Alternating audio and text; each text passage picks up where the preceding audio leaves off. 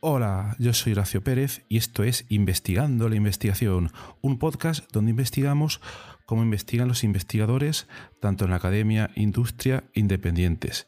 Todo ello mediante entrevistas y debates abiertos, técnicas y estrategias para mejorar todas las partes del proceso investigador y no menos importante, opiniones abiertas que espero llamen tu curiosidad y te hagan también reflexionar.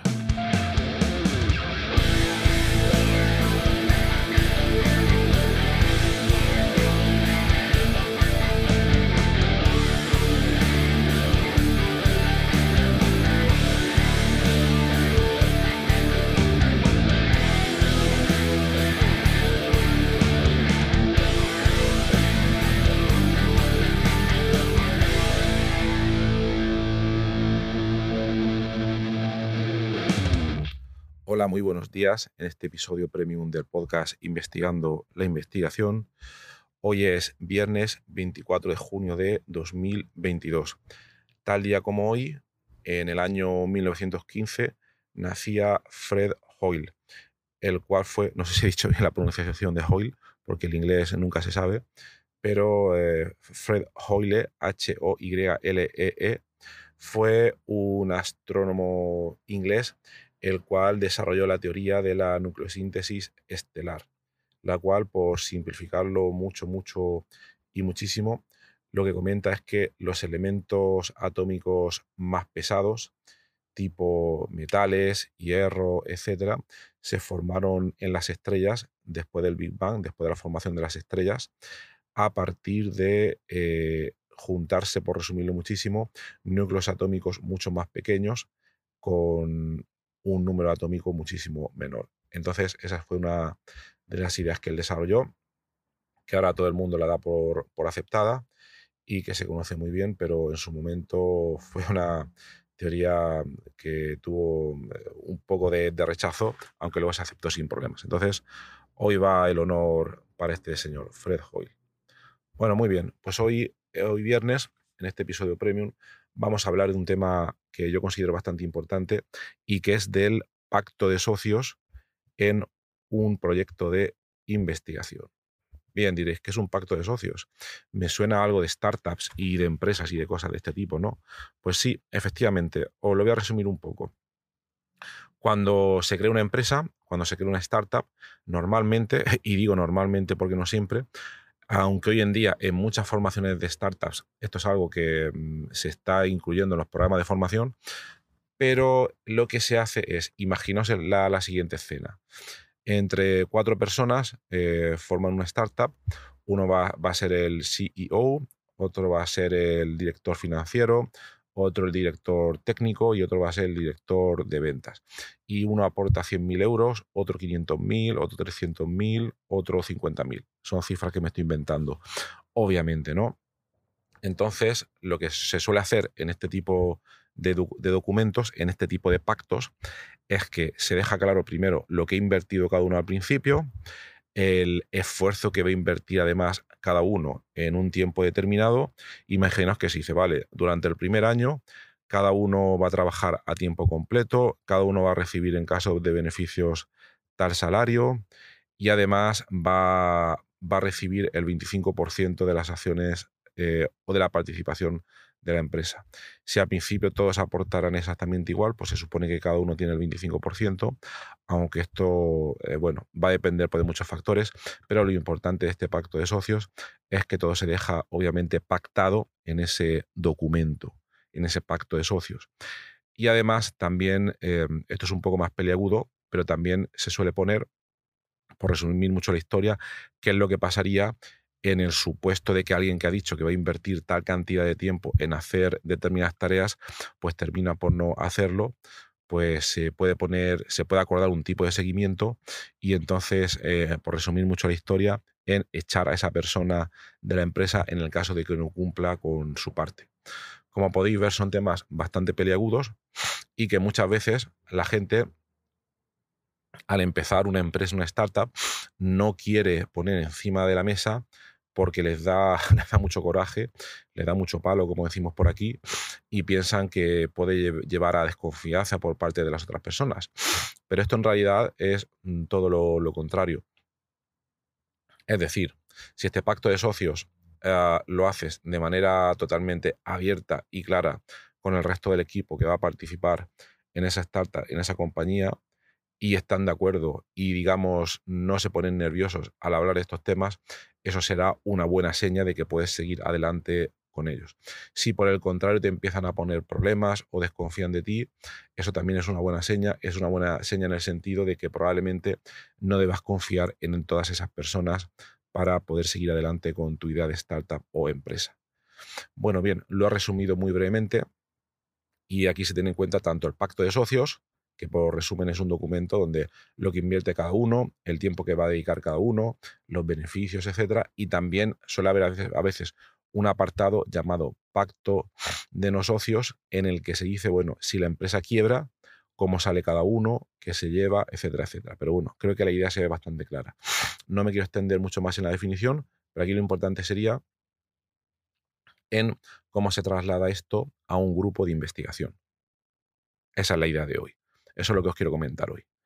Y bueno, antes de meterme en detalle, algunos ya lo podréis imaginar, pero la idea es cómo trasladar ese pacto de socios a los grupos de investigación. Cómo se puede hacer eso y por qué es importante el haberlo hecho. Ahora os lo voy a contar, os lo voy a explicar. Una cosa es que te lo cuenten y te lo expliquen y te pongan ejemplos, pero eh, esto como se aprende es en la práctica y, y a veces, por desgracia, a golpes. ¿De acuerdo? Entonces, eh, lo primero que voy a recomendar, que voy a comentar, es el resumen de este episodio, que se puede resumir en una sola frase. Cuando colaboréis con otro grupo o con otro grupo de investigación, siempre haced algún tipo de pacto de socios. Siempre, siempre, siempre, siempre. Por dos motivos.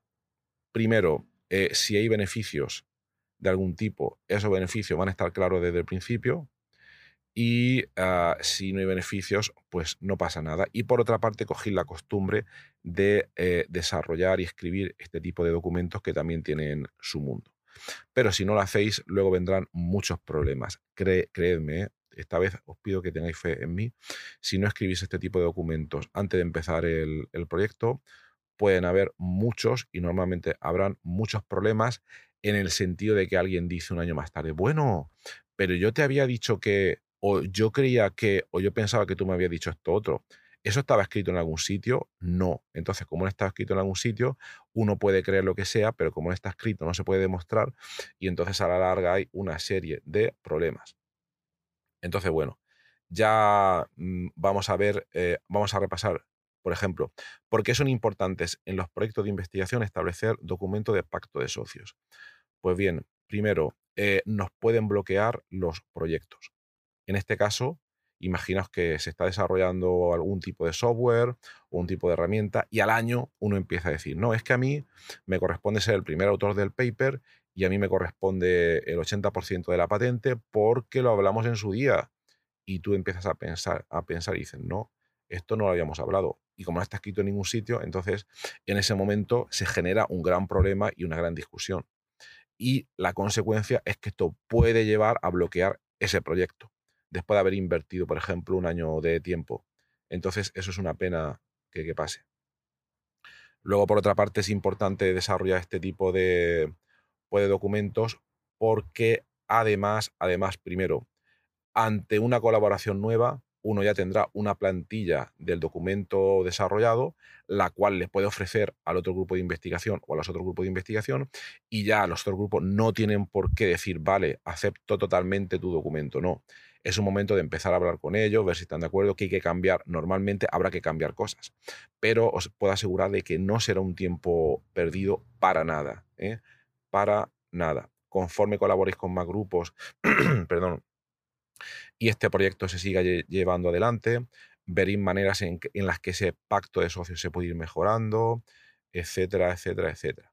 Luego, otra cosa importante es que cuando cogéis la costumbre de desarrollar estos documentos de pacto de socios, eh, os puede venir muy, muy bien, pero que muy, muy bien, que no lo podéis imaginar en los dos siguientes casos. Uno, cuando apliquéis a proyectos. Cuando apliquéis a convocatoria de proyectos, a financiación, etcétera, tenéis que escribir el proyecto. Si ya tenéis eh, práctica en escribir este documento, tipo de documento de pacto de socios, os va a resultar súper fácil escribir determinadas partes de proyectos, como suelen ser impacto social, impacto tecnológico, cómo estará gestionada la colaboración, etcétera, etcétera. Por tanto, viene muy bien y os saldrá de manera natural y de manera no forzada. Y eso, y eso lo notará bastante el evaluador. Luego, por otra parte, si os, decidís saliros de la investigación o estando en la investigación crear una startup, pues desde el día uno ya vais a saber cómo crear el documento de pacto de socios, porque aunque lo que hayáis hecho en el ámbito académico, el extenderlo a la startup, tendréis que añadir algunas cosas más, partes económicas, etcétera, pero la idea clave ya la tendréis ahí, ¿no? Pues muy bien, eh, ya está claro que es importante em, describir, desarrollar, crear un documento de pacto de socios. Ahora vamos a hablar sobre cómo formalizarlos.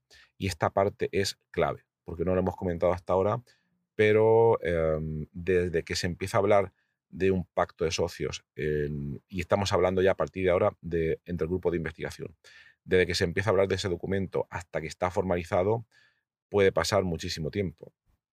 En mi experiencia, en algunos casos, ha llegado a pasar un año, ¿eh? desde que se firman las cosas, etcétera, etcétera. ¿Vale?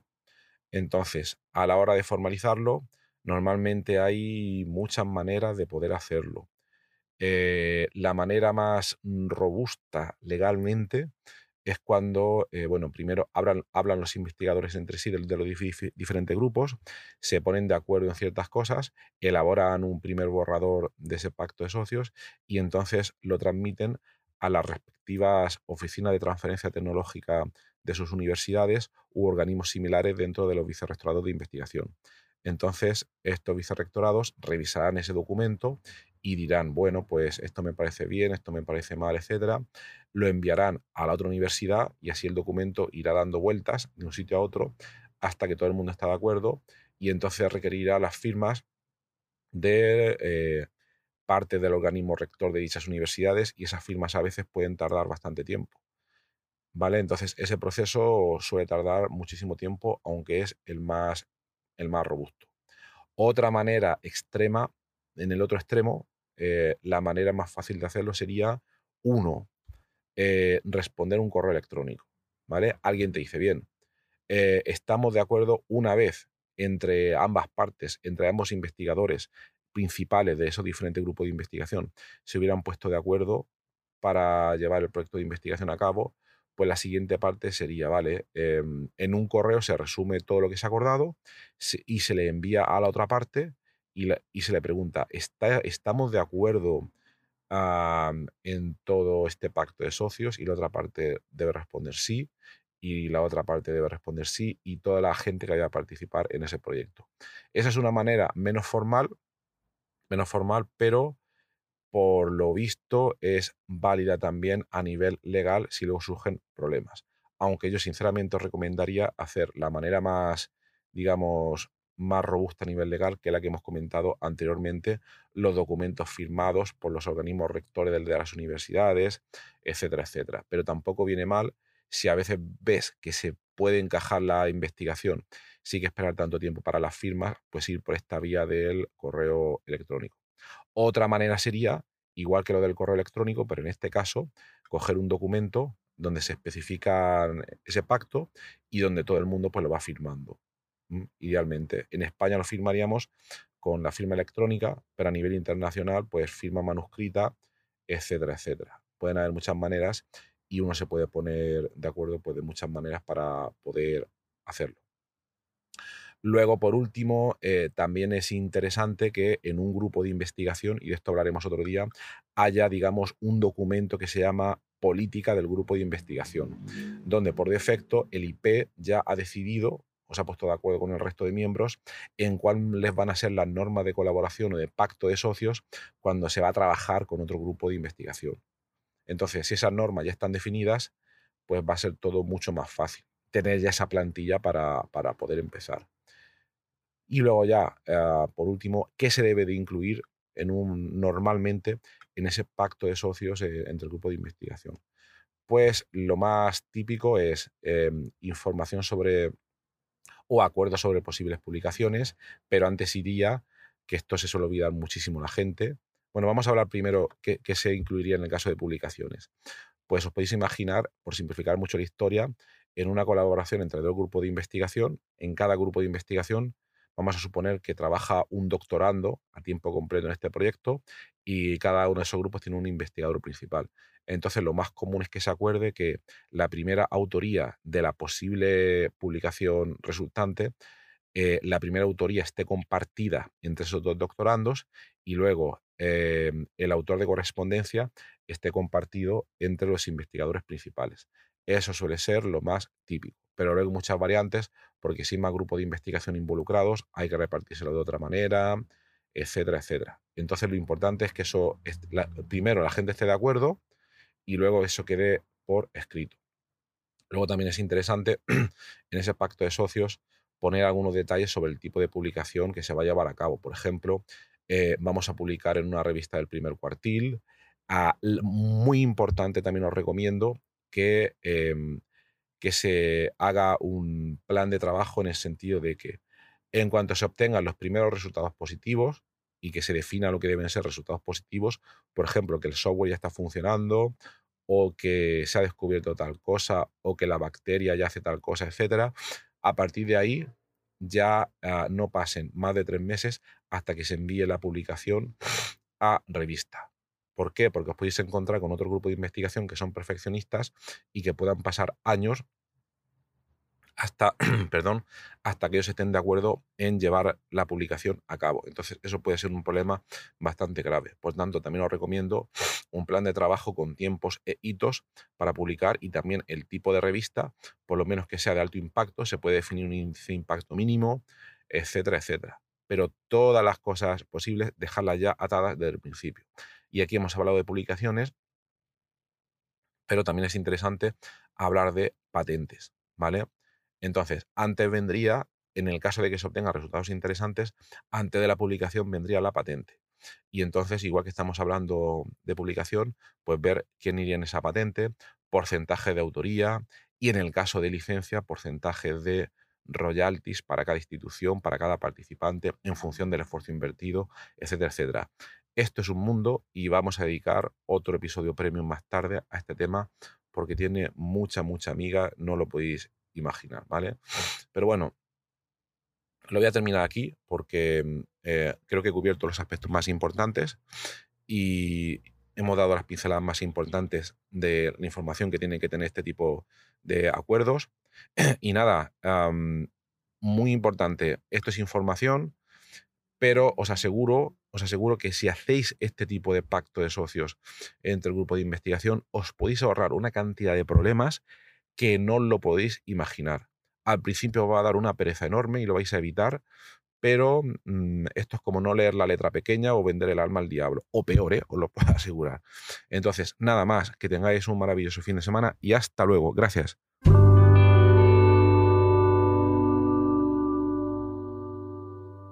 Muchísimas gracias por haber escuchado hoy este episodio del podcast Investigando la investigación.